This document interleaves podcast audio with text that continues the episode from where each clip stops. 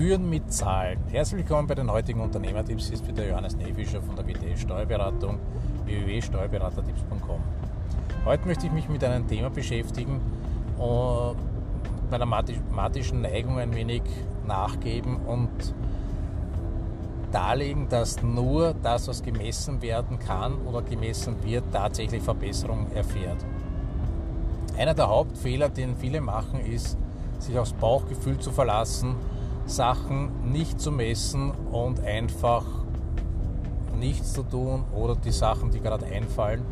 Und das führt dazu, dass wir blauäugig unseren Gefühlen vertrauen und die Gefühle meistens dem entsprechen, was uns lieber liegt und was wir lieber machen und dann denken, ja, das wird schon passen.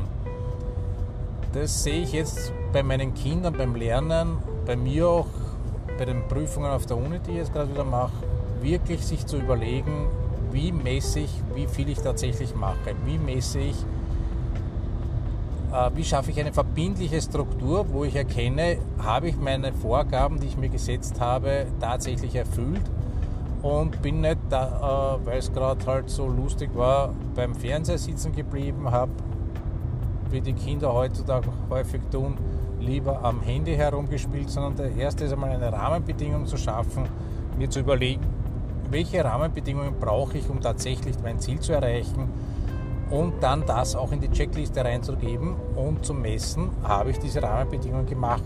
Sei es jetzt Handy auf die Seite legen, Handy abdrehen für eine Stunde, mich wirklich hinzusetzen und die Tätigkeiten auszuführen, die ich mir vorgenommen habe.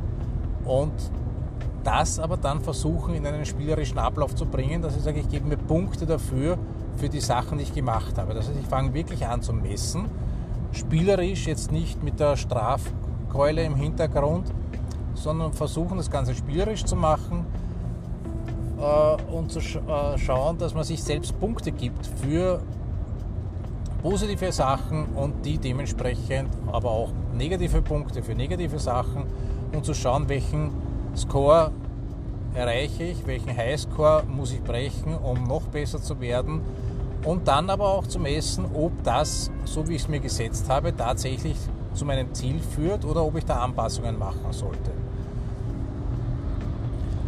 Vor langer, langer Zeit habe ich mich einmal damit beschäftigt, im Internet äh, passives Einkommen zu generieren. Das heißt, dass ich wirklich Webseiten aufbaue und mit Google AdSense versuche, ähm, Einkommen zu erzielen. Und das Ganze hat dann irgendwo einen spielerischen Charakter entwickelt, wo man sagt, okay, ich baue das auf, dadurch gibt es dann die und die Punkte und das führt dazu, dass ich so und so viel Geld erwirtschafte.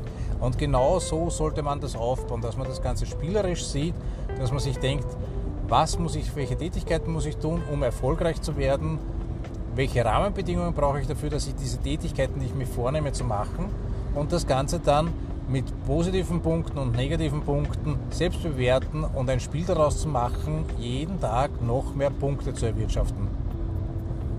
Und dadurch mein eigenes Verhalten steuere, indem es einfach Spaß macht, Punkte zu bekommen.